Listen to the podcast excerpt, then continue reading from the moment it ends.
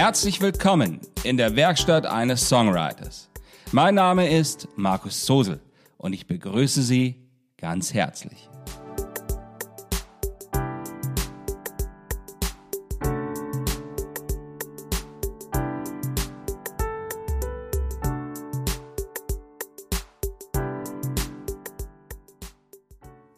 Ein herzliches Willkommen zu der 75. Folge.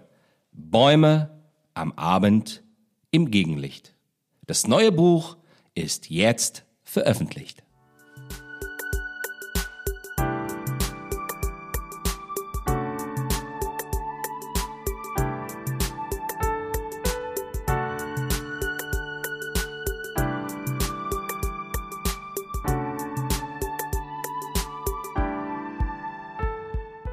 Und dann ist es mit einem Mal soweit. Es liegt vor ihnen und es fehlen einem fast schon die Worte zu beschreiben, wie sich das genau anfühlt. Immer wieder nimmt man es in die Hand und schaut nach all den Formatierungen, bei welchen man sich in den vergangenen Wochen und Monaten so viel Mühe gegeben hat. Immer wieder fällt dabei auch der Blick auf den Text und man liest ganz automatisch diese Passagen, bis man zu lächeln beginnt und ganz langsam realisiert, es ist nun wirklich fertig. Holy moly. Dieses neue Buch hat den Titel Bäume am Abend im Gegenlicht. Und es ist ein Mosaik aus Prosa und Gedichten geworden. Ich möchte dieses Buch heute hier vorstellen und habe einen Song zur Begleitung ausgewählt, der das Ganze thematisch sehr gut zu begleiten vermag. Es ist Delphi von der CD Oracle.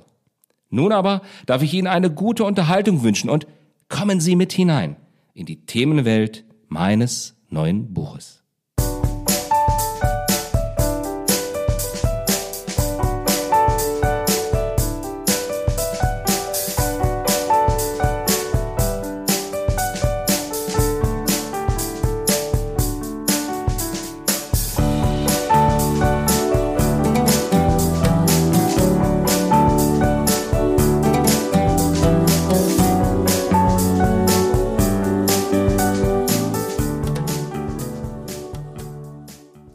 Dieses Buch ist auf 120 Seiten entstanden und es ist in Hinsicht auf die eher geringe Seitenzahl im Vergleich zu meinen anderen Büchern ein sehr tiefes Buch geworden. Nun, was weine ich damit? Es rührt auf diesen Seiten eine sehr existenzielle Frage an, die mich beim Schreiben sehr, sehr beschäftigt hat. Was bleibt eigentlich von all den Träumen, wenn ein Mensch älter wird? Was passiert, wenn andere einen Traum zu übernehmen beginnen und wenn man letztlich gar nicht mehr da sein kann, um diesen eigenen Traum weiterzuführen. Ja, was bleibt?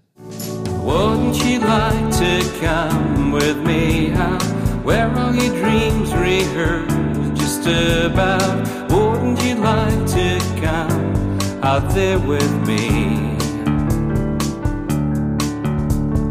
Come on a journey without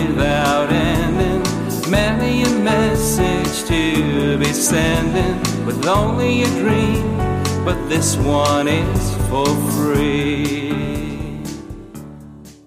Im Klappentext heißt es dazu.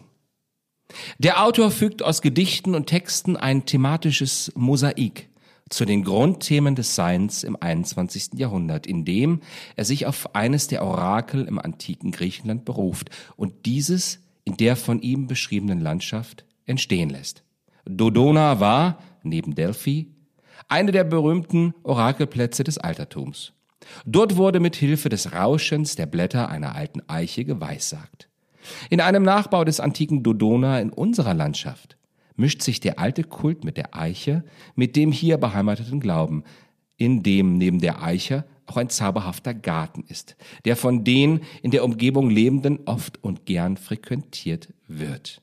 Er steht in einer Landschaft, die von weiten, hügeligen Ebenen umgeben ist und daher immer abends den Blick auf die Bäume im Gegenlicht ermöglicht, die dort etwas entfernt und erhöht stehen.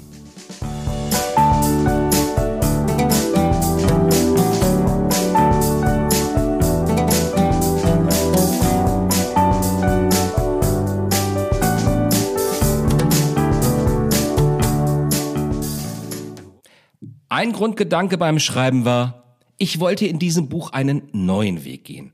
Die erzählenden Passagen, die Prosa, sollten ausgewogen mit den Gedichten zusammengeführt werden, um so eine andere Ebene des Erzählens, vielleicht eine Metaebene, erlangen zu können.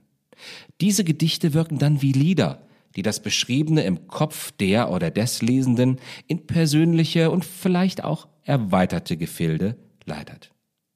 Das Ganze hat seinen Platz in der Gegend, wo auch ich zu Hause bin. Diese Landschaft zu beschreiben ist mir nicht nur mehr als Freude, sondern ich beschreibe sie fühlend und auch sehr intensiv wahrgenommen. Ein Orakel aus dem griechischen Altertum findet seinen Platz in eben dieser Landschaft, durch den Traum einer Person, die davon fasziniert war und es so vor vielen Jahren in seinem Garten umgesetzt hat. Welch ein Gedanke. Herrlich, oder? Wouldn't you like to go there somewhere high on that mountain slopes and wander, discovering Delphi as it might have been? With words of ancient traveling people, scientists and magic feeling. It might be a word, but within it's so much more. Die beiden Hauptcharaktere, die Hauptpersonen, sie heißen Raphael und Magdalene, die in diesem alten Haus mit dem Garten, in welchem auch die alte Eiche steht, wohnen. Es ist der Vater mit dem Traum, den er von einem Besuch im griechischen Dodona vor vielen Jahren mitgebracht hat. Sie, sie ist die Tochter, die diesen Traum in der Zukunft weiterzuführen bereit ist. Magdalene ist alleinstehend und führt schon relativ eigenständig den Orakelbetrieb in diesem Garten des Vaters, der mittlerweile sein Alter körperlich merkt und einfach nicht mehr so kann, wie er gerne wollte. Das schafft natürlich nicht unproblematische Situationen in eben dieser Welt. Immer wieder tauchen Personen auf, die dieses Leben auf die eine oder andere Weise aus der Vergangenheit heraus und auch bezogen auf die Zukunft beeinflussen werden, bis ja, bis es schließlich dramatisch wird. Und, aber das, ja, das lesen Sie dann besser selbst.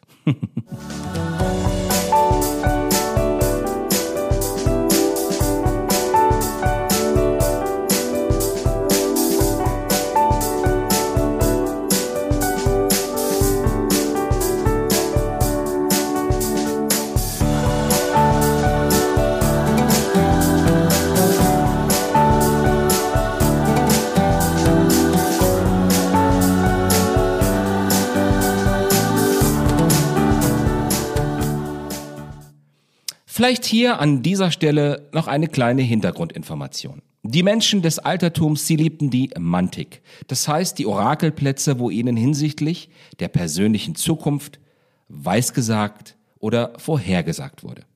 Delphi und Dodona oder Dodoni waren wohl die heute noch berühmtesten Plätze dieser Art. Es waren allerdings nicht die einzigsten, denn es gab um das Mittelmeer herum und in Griechenland selbst verstreut noch viele, viele andere. Delphi galt dabei auf den Höhen des Panas als das Orakel für die eher staatlichen Fragen der Zeit. Dodona war eher die Anlaufstelle für die privaten und familiären Anliegen. Die Beispiele, welche ich im Buch verwendet habe, sind übrigens original überlieferte Fragen aus der Hochzeit der Orakel. Das Besondere von Dodona war die alte Eiche, die dort durch den Göttervater Zeus die Zukunft preisgeben konnte. Das allein durch das Rauschen ihrer Blätter im Wind und durch die Vögel, die darin sangen und Priester, die diese Klänge interpretierten und den Fragenden daraus weissagten. Heute liegt dieser Platz nur noch in Ruinen und nur die Reste der einstigen Pracht des Ortes sind noch erhalten. Die Eichenbäume dieser Welt allerdings, sie rauschen immer noch an den vielen verschiedenen Plätzen dieser Welt. Wouldn't you like to go there somewhere high on that mountain slopes and wander, discovering Delphi as it might have been? With words of ancient traveling people, scientists, and magic feeling, it might be a word, but within it's so much more might be a word, but within it so much more.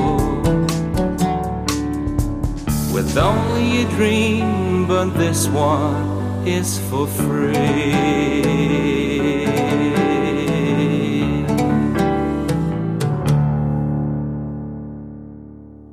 Und jetzt ist auch schon der Punkt gekommen, an welchem ich Ihnen viel Freude mit dem neuen Buch wünschen darf.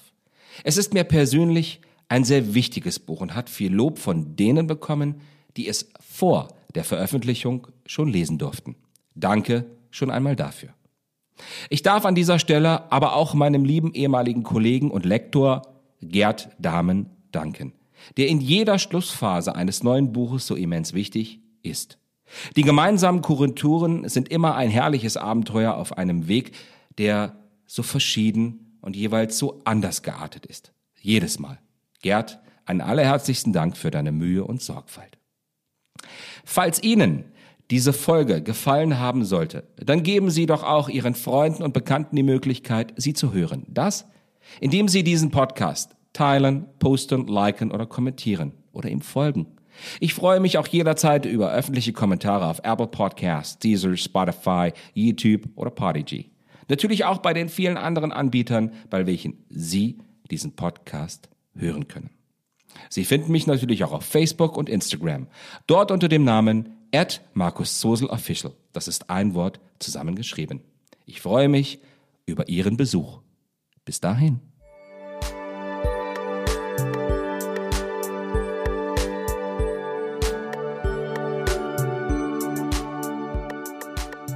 Seien Sie auch bei der nächsten Folge wieder mit dabei. Ich verbleibe bis dahin mit besten Grüßen. Ihr Markus Zosen.